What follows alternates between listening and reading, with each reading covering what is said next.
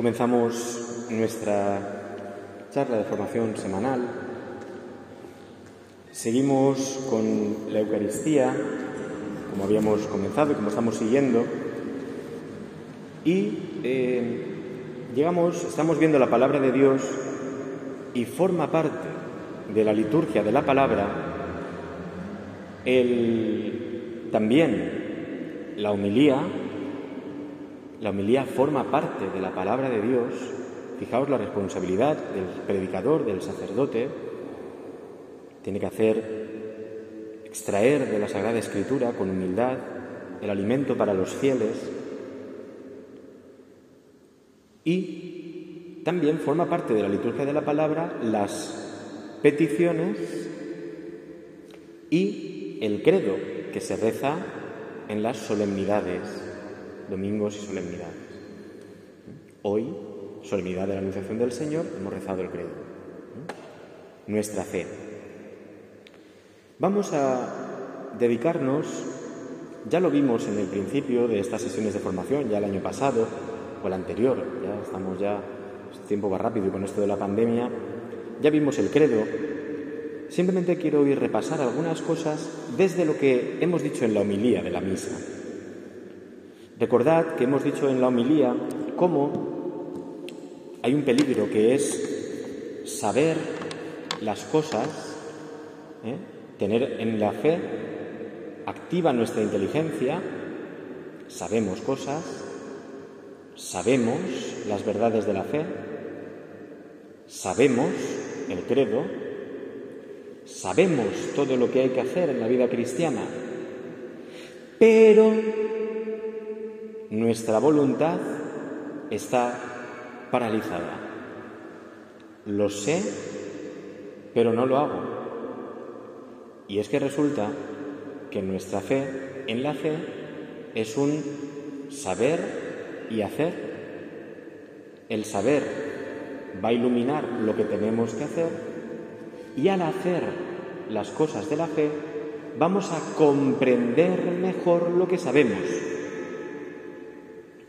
al saber nuestra fe iluminará lo que hemos de hacer y al hacer nuestra fe viviremos, profundizaremos mejor y comprenderemos mejor aquello que sabemos.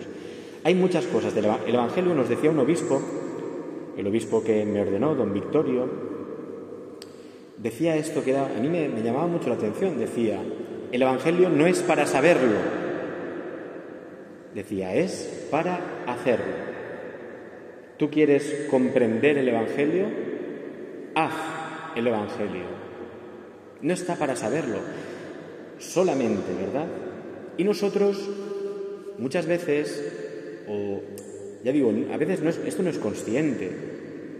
Pues mira, yo voy a saber, pero no voy a hacerlo. No. Es una dinámica que está ahí, ¿de acuerdo? Dentro de nosotros, que es esta, ¿no? Es decir, en el fondo, lo que hay en el fondo, una de las cosas, al final es un, puede, llamarse o pereza, ¿de acuerdo? O comodidad, o egoísmo. Porque es no hago lo que sé. En algunos momentos será porque nos faltan fuerzas y porque el pecado también genera esta ruptura. Pero el problema no está, a veces ya digo, en lo que no hago, sino en nosotros reflexionar en por qué no hacemos nuestra fe. Hacer la fe. Fijaos, ¿eh? Haz el Evangelio. ¿Quieres comprender los pasajes del Evangelio? ¿Quieres saber lo que es un pobre de espíritu? Ponte a ser pobre de espíritu. ¿Quieres comprender lo que es la bienaventuranza de dichosos los que viven, los que buscan la paz? Busca la paz y sabrás lo que es el Evangelio. Es decir, no se entiende si no se vive. Y no se vive correctamente si no se entiende correctamente. Pero nosotros a veces nos quedamos, ya está, ya digo, lo sé, lo digo algunas veces en la homilía, ¿verdad? Algunas homilías acabaríamos y podríamos decir, qué bien dicho está. No porque lo diga bien, sino porque hay cosas que pues, están bien, el Señor lo dice y tiene razón. Y yo a veces he dicho que no quiero tener razón, que yo no predico para, que tenga, para tener razón y para que me den la razón. La predicación es para que nos impulsemos nosotros a hacer lo que hemos vivido, lo que el Señor nos ha anunciado. Porque el Señor quiere hacer eso, pero si nosotros simplemente nos vamos y decimos, ya lo sabemos, entonces no se encarna la palabra en nosotros. El sí de la Virgen que hemos escuchado no es un sí, qué bien hablas, Señor, tienes razón, Señor, sí que es verdad. No, es un sí que brota de lo profundo de su voluntad. Es un paso adelante, es un me lanzo. Yo me sé la teoría, hoy hay una, práctica, ¿verdad?, deportiva, más jóvenes lo sabrán, ¿verdad?, que es el puenting. Uno se sube a un puente, te ponen una cuerda de esas fuertes y tal, y, que, y uno se tira. Yo me sé la teoría. Te tienes que subir muy alto, allá hay un chico que te pone unos anclajes, una cuerda, no te preocupes que no va a pasar nada, y hay 50 o 100 metros en caída libre, tú te tiras y es una experiencia maravillosa para tu vida. Yo lo sé, pero es distinto que lo cuente el que lo ha hecho alguna vez, porque yo la teoría me la sé, ahora que no me pidan la práctica, porque no pienso hacerlo. Pues algo así nos puede pasar con el Evangelio. Sabernos la teoría. Si tú vas al Señor, si todos sabemos, si todos sabemos incluso mejor que yo, nos podemos poner a hablar de teorías. Qué bueno es rezar, cuánta paz da al corazón, sales renovado, fortalecido, rejuvenecido, el Señor calma tu vida, todas las respuestas están en la oración. Por decir, por decir. Ahora, ponte delante del Señor una hora. Eh, es que no es lo mismo ver los toros desde la barrera y ser un experto en la teoría de los toros que ponerse a torear. Yo me sé como la teoría del puenting. Ahora, ni lo he hecho ni pienso hacerlo en mi vida. ¿De acuerdo? Pues esto es el Evangelio también. A ver si no sabemos muy bien la teoría y la vemos desde nuestro cómodo sillón. Pero disculpen ustedes, no estoy haciendo una crítica. Lo que estoy diciendo es, madre mía, lo que nos perdemos si no hacemos el Evangelio. Madre mía, lo que nos perdemos. O sea, esto no es una crítica de qué malos somos todos, fíjate. No. Es, es que no nos enteramos como no vivamos el Evangelio. Es que no nos enteramos. No nos enteramos. No sabemos lo que el Señor nos dice cuando lo que es ser dichoso. Dichosa tú porque le has dicho que sí al Señor. La dicha de decirle sí al Señor con mi vida y empezar a hacer lo que Él me diga, la alegría que brota del corazón. No se puede servir a Dios y al dinero. Ah, el Señor dice eso. ¿Qué razón tiene el Señor, verdad? No se puede servir a Dios y al dinero, claro. ¿Qué razón tiene el Señor? No, no, ponte a servir a Dios y no al dinero y experimentarás una felicidad desconocida. Pero qué difícil, ¿eh? Es mejor saber la teoría. Es mejor saber la teoría. Porque el otro, a ver si el Señor me va a quitar algo. A ver si el Señor tal. Entonces me quedo sabiendo la teoría. Pero no. La palabra de Dios es, la dinámica de la palabra de Dios es encarnarse. Lo hemos visto hoy. Es encarnarse. Dios no está en las alturas y se queda ahí. No, no. La dinámica de Dios es aproximarse a nosotros para entrañarse en nosotros. Si no, no es palabra de Dios. Si no, no es fe cristiana, porque Dios se ha hecho carne, hombre, por, el por medio del sí de la Virgen. Y nuestra salvación viene por medio del sí a Jesucristo. Él sabía la teoría, por lo que digo me, van a, me pueden matar, por mi anuncio me pueden matar, porque renuncian a Dios me pueden matar, pero él dice, voy. Dice, siempre me encanta esto de la consagración. Cuando iba a su pasión, voluntariamente aceptada. Voluntariamente aceptada. Él va a vivir la experiencia de ser el siervo de Dios que anunciaba Isaías, que carga con los pecados de la humanidad y con los crímenes. Él iba a cargar con el pecado y la humanidad, él iba a cargar con todo, iba a, lo sabía, pero su sí es de su voluntad, lo hago. Y el fruto es dolor, pero es resurrección. Esta es la dinámica de la fe en nosotros. Desde aquí, brevemente, vamos a contemplar el credo. Porque el credo forma parte de la palabra de Dios, de la liturgia de la palabra, y por tanto tiene la misma dinámica, hacerse carne. Si no, es una palabra muerta. Y la palabra de Dios es una palabra viva, pero tenemos que vivirla como la palabra quiere ser vivida. No vivirla solo intelectualmente. Lo sé. No. Vive lo que sabes y sabrás mejor lo que sabes. Vive lo que sabes y sabrás mejor lo que sabes. Pongamos ejemplos desde el credo.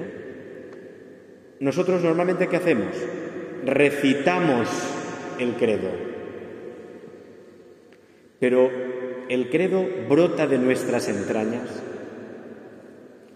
brota de nuestra voluntad, de nuestra libertad, o brota solo de la palabra, de la garganta, de la lengua, brota solo de ahí. No. A veces sí, lo recitamos. Creo en Dios Padre Todopoderoso, cada de cielo de la tierra, con Jesucristo es único. Y es que yo no quiero que te lo sepas. Es que la iglesia no es una comunidad de gente que. no es una comunidad de papagayos. no es una comunidad de papagayos. Es una comunidad de hijos. Y ser hijo y ser padre no es una teoría. El hijo duele, el hijo se revela, el hijo está entrañado en mí. Una madre, ¿verdad? A que tener al hijo está dentro, ¿eh? lo sientes dentro de tus entrañas y te duele. ¿eh? Y el padre, como decíamos la semana pasada, que quiere ser padre, le duele su hijo. Y el hijo, ¿de acuerdo? También experimenta el dolor de tener que hacer la voluntad de sus padres, de tener que someterse para ser educado. Es vida. Y vida que nos toca. Y nos toca físicamente. Esto es la iglesia. Comunidad de hijos. Pero no de hijos ideales. No. De hijos que son carne, que son cuerpo, que son limitados físicamente y que tenemos nuestras debilidades y que nos duele la vida. Esto es la iglesia. Por tanto, el credo de la iglesia ha de brotar de dentro de nosotros.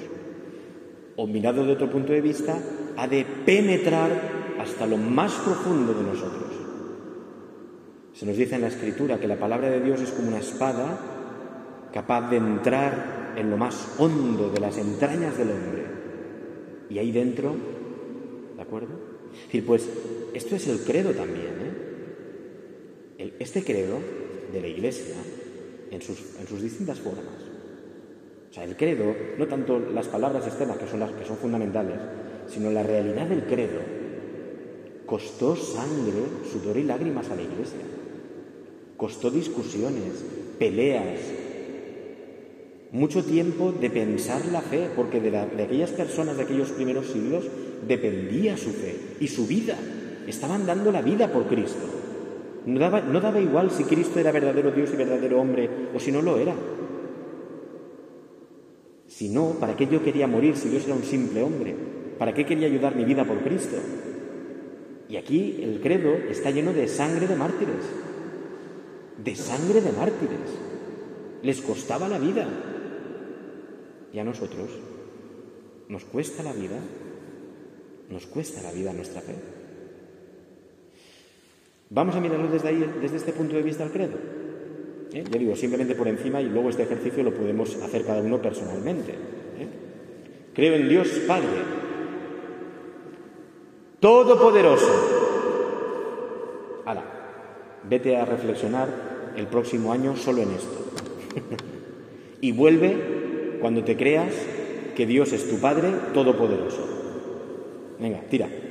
No pienses otra cosa, ni reces otra cosa, ni reflexiones nada más. Corre, no lo digo que lo hagas. Espero verles más pronto que el año que viene, ¿no? Pero quiero decir, solo eso ya es para toda la vida, ya está. Créete eso Y tú vas a vivir tu vida feliz, en paz, en plenitud, totalmente, sin ningún tipo de, no digo sufrimientos externos, pero interiormente afrontarás la vida con una fortaleza y una esperanza que nunca te has imaginado. Ahora, vívelo. No solo sepas que Dios es Padre Todopoderoso. Ve y vive así. Y cuando hay una dificultad, mira al Padre. Padre, la vida es tuya. Y cuando te venga un problema difícil que tú eres incapaz de saltarlo, Padre, tú eres todopoderoso, eres capaz de convertir una montaña y hacerla un terreno llano. Un lugar de sequedad, tú eres capaz de convertirlo en un sitio fértil. Un vientre virgen, tú eres capaz de convertirlo en un vientre materno. Un muerto, tú eres capaz de resucitarlo. Por tanto, Señor, en tus manos estoy totalmente. O sea, esta es la mejor terapia psicológica. Olviden que va un psicólogo, tengo problemas, tengo tal. No digo que sean malos, por Dios. Pero tú crees que Dios es tu Padre. Y que es todopoderoso. Ya está. Ahora, vive. Entendemos la dinámica un poquito de lo que hemos de hacer como un ejercicio que nos puede venir bien, ¿no?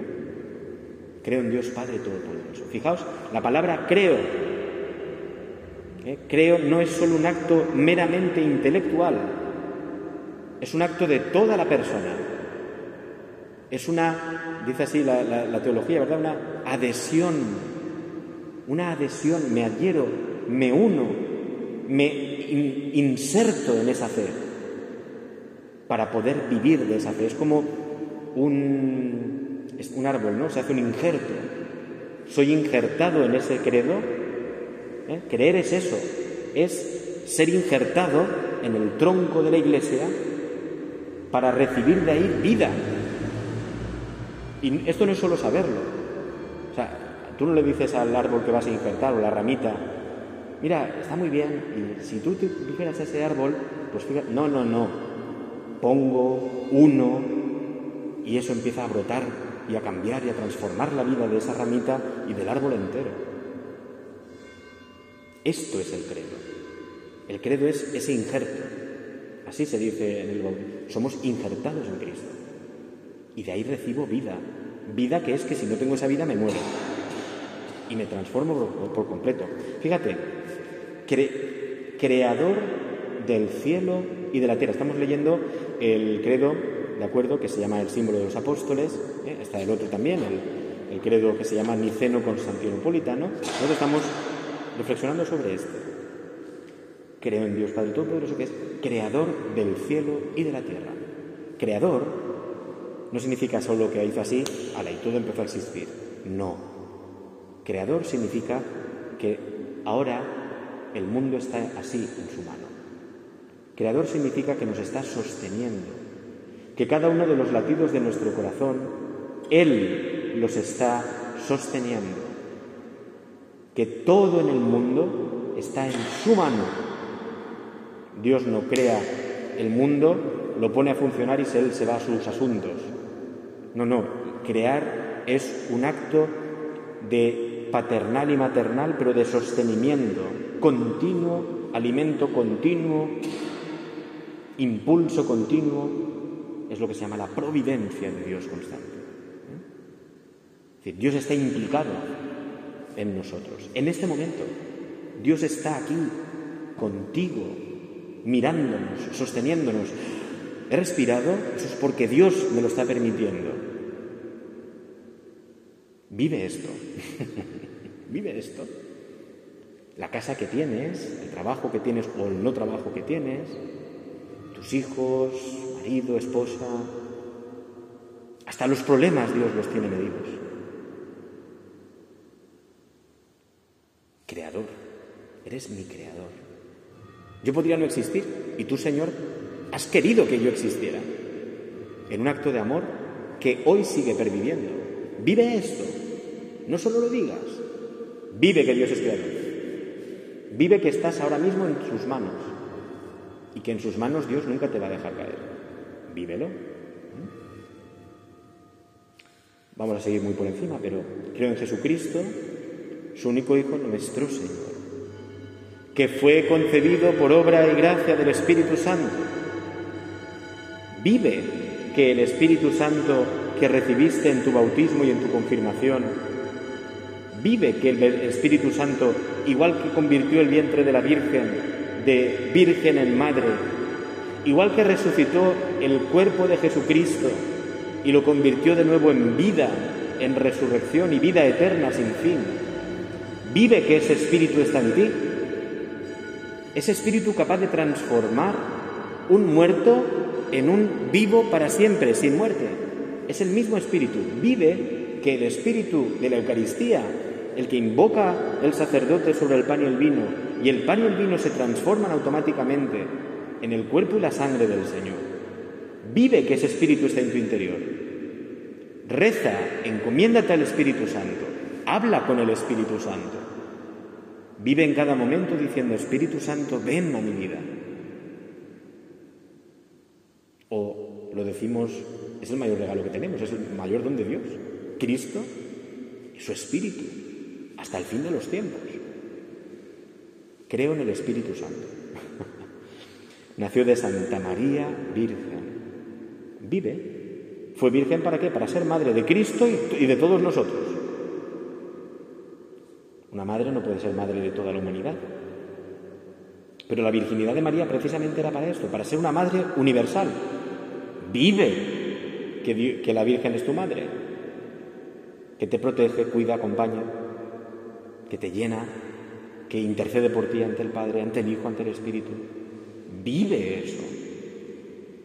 Está esa famosa frase, ¿no? Por, por María a Cristo. Jesús por María. Es que es verdad. Vive. Ahora, ¿qué es esto? Ay, qué bonito es que tengo que vivir. Que no, que eso es saberlo. Reza el rosario. Reza el rosario todos los días. Pero no, como hemos dicho, ¿verdad? ¿Sabe María Inés de Gracia, Señor de Amén. No, reza de corazón el rosario. De corazón, como el niño que está constantemente tirando de la ropa de su madre. Mamá, mamá, mamá, mamá, mamá, mamá. Mamá, mamá, mamá, mamá. Reza así, teniendo y tomando de la mano a tu madre, molestando a tu madre, abrazando a tu madre, que acabes el rosario y tengas la experiencia de haber sido abrazado y haberle dado follón a tu madre. No, ale, ya me lo he quitado encima. Ya es una cosa que tenía que hacer, ya estoy tranquilo. Que no es eso. Pon a, tu, a la Virgen de anfitriona en tu casa, Vete a tu casa y habla con la Virgen que está ahí contigo, que te acompaña, que te ayuda, que está diciéndote, ¿qué quieres de mí? Haz eso. lo sabemos, si el problema es que lo sabemos. Sabes que la Virgen está contigo, sabes que la Virgen te quiere, sabes que la Virgen... Que no es eso, que no es saberlo. Vívelo así. Experimentarás la ternura del corazón de la Virgen en tu propio corazón pero vívelo. Y para eso hay que hacerlo y salir de la comodidad y ponerse a decir, vamos a rezar el rosario, vamos a dirigirnos a la Virgen, vamos a pedirle a la Virgen que nos dé su misma mirada hacia Dios, que nos dé su voluntad. Esto es. Y vives así, y de momento vives en la confianza absoluta. Está mi madre, aquello de San Juan Diego. ¿A qué temes? ¿No estoy yo aquí, que soy tu madre? ¿A qué temes en la vida? Ay, tengo este problema en mi vida. ¿A qué temes? ¿No estoy contigo y soy tu madre? Hombre, ya, pero es que, no, que no hay hombre ya. Que resulta que en la fe no hay hombre ya, pero es que la Virgen hay que trabajar. Cállate, confía en la Virgen y verás maravillas. Dios confía en ella. Dios se confía a la vida. Y mirad lo que sucede. Y confía el Padre a la Virgen a su propio Hijo. Lo confía a ella. Si el Padre ha confiado a su Hijo, a la Madre, imagínate cada uno de nosotros que hemos sido confiados por su propio Hijo. Ahí tienes a tu Madre, nos dice en la cruz. Es que a lo mejor, lo digo muchas veces esto, es que a lo mejor no, es que la solución de todos tus problemas, de todos tus problemas, está en la fe vivida. Cualquiera de estas, cualquiera, cualquiera de las realidades del credo, estamos ahora con la Virgen. Ahí, tú cree. tú únete a ella, cree, confía absolutamente, te pase lo que te pase en la vida. Y verás.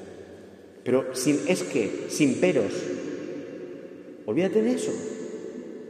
No estoy yo aquí, que soy tu madre. La Virgen tiene que obedecer a Dios. ¿eh? Ahí tienes a tu hijo.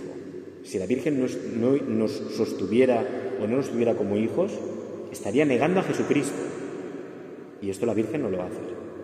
Negar a su propio hijo, la Virgen no lo va a hacer. Por tanto, estamos en la promesa de la Virgen de cuidarnos eternamente.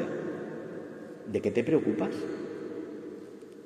¿O es que solo sabes que la Virgen es tu madre, pero lo sabes, pero no te has puesto a confiar diariamente en ella, en todos los aspectos de tu vida, todos se va a encargar ella. Bien, vamos terminando. Ya digo, porque esto ya lo hacen ustedes, ¿eh? lo pueden hacer ustedes. vamos a, ver, a ver el credo cada una de las partes. Fue crucificado, muerto, sepultado crucificado, muerto y sepultado. Este es Dios, ¿eh? Vive las consecuencias del pecado en nosotros, la muerte del inocente, la sepultura, o sea, la crucifixión primero es la vejación del inocente, la burla, todo por ti y por mí, ¿eh? por ti y por mí. Creo esto Creo en la cruz de Cristo. Me santiguo como algo automático, como el futbolista que salta, no todos los futbolistas, seguro que alguno tendrá fe, pero el que salta y lo hace como una forma de talismán, un talismán, ¿no? Llevo que la cruz, mira, la cruz la llevo siempre. Pero es un talismán más que llevas en tu vida o para que te dé suerte. O tienes fe en el crucificado que te ha salvado en la cruz ves que ahí está tu vida en el crucificado. Y hacer la señal de la cruz es una acción de gracias a Cristo que me ha salvado en su cruz de todos mis pecados, de la muerte. Me creo esto, lo vivo, no solo lo sé, me lo creo, lo vivo. Vivo que Él ha terminado y que con el pecado y que el pecado ya no tiene fuerza sobre mí.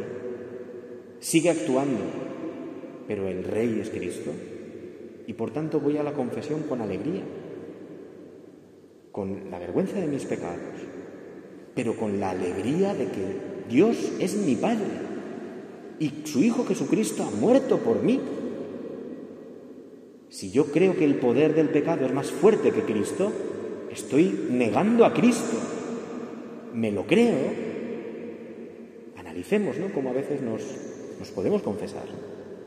Con la alegría vengo a la victoria es que vengo aquí con la, a la victoria, a experimentar la victoria de Cristo. Mi desastre de vida, mis pecados, mis faltas, mi todo. Pero vengo a decir, vengo aquí a manifestar que Cristo ha vencido en la cruz.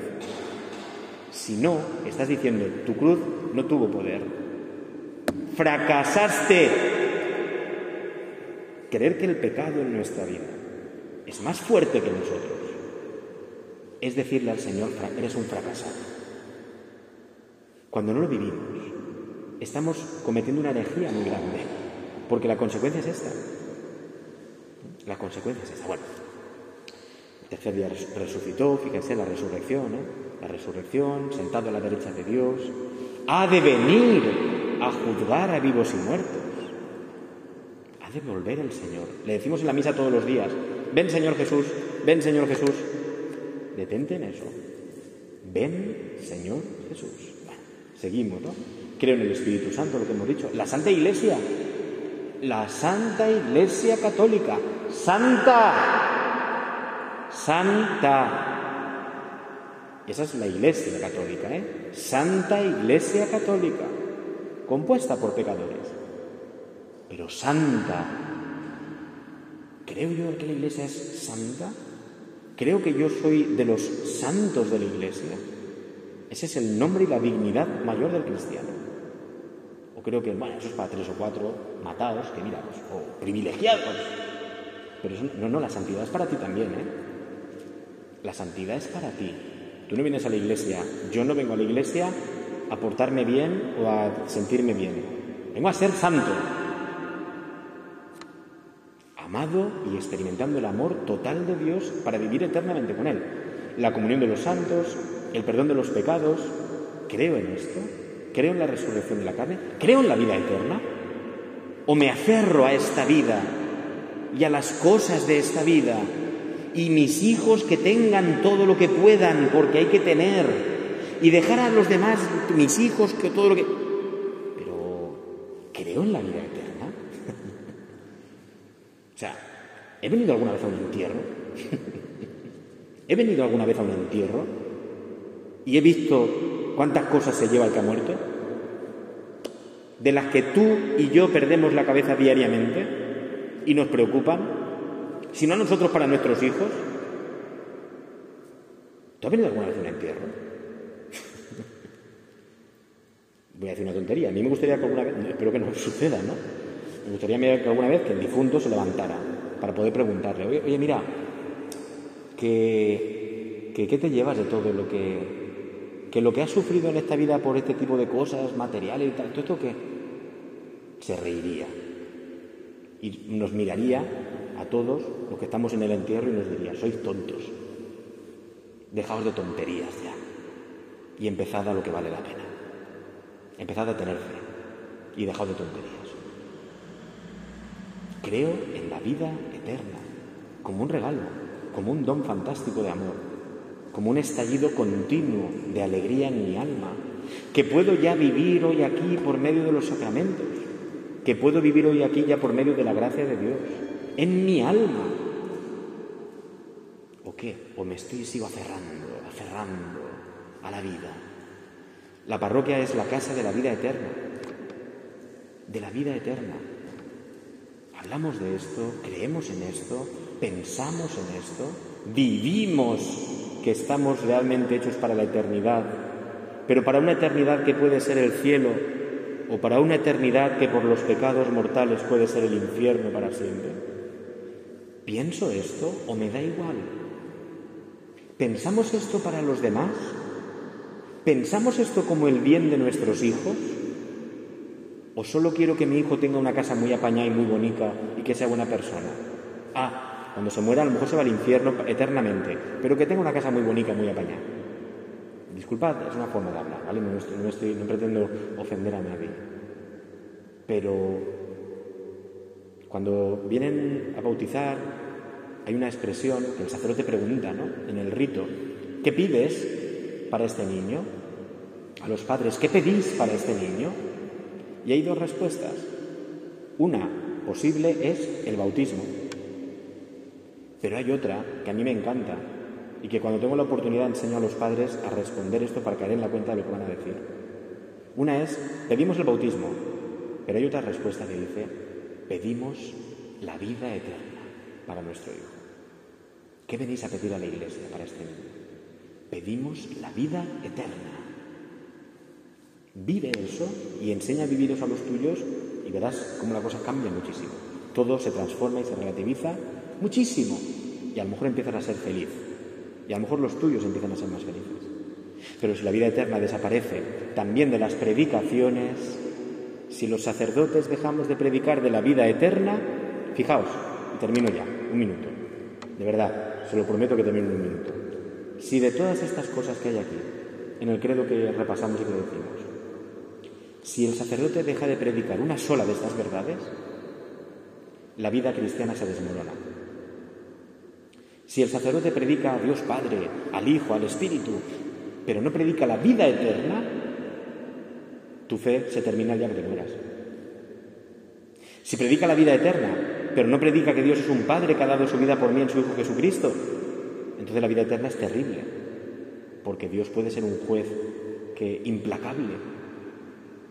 Y si la vida eterna es sin la Iglesia católica, entonces es, tremendo porque es soledad eterna. Hay que predicar y conocer todas y cada una de las verdades, o si no, la vida cristiana se desmorona. También la predicación. El sacerdote tiene que predicar las verdades de la Iglesia Católica. Si no, el peligro es que los cristianos, no que se hunda la parroquia, eso luego, pues mira, se le coge dinero como sea y se hace, y si no, pues lo hacemos en la calle la misa. Se desmorona la vida cristiana, que es peor, que es peor. Vamos a pedirle al Señor, finalizamos esta charla, pero que esto da para todas las vidas, para todo.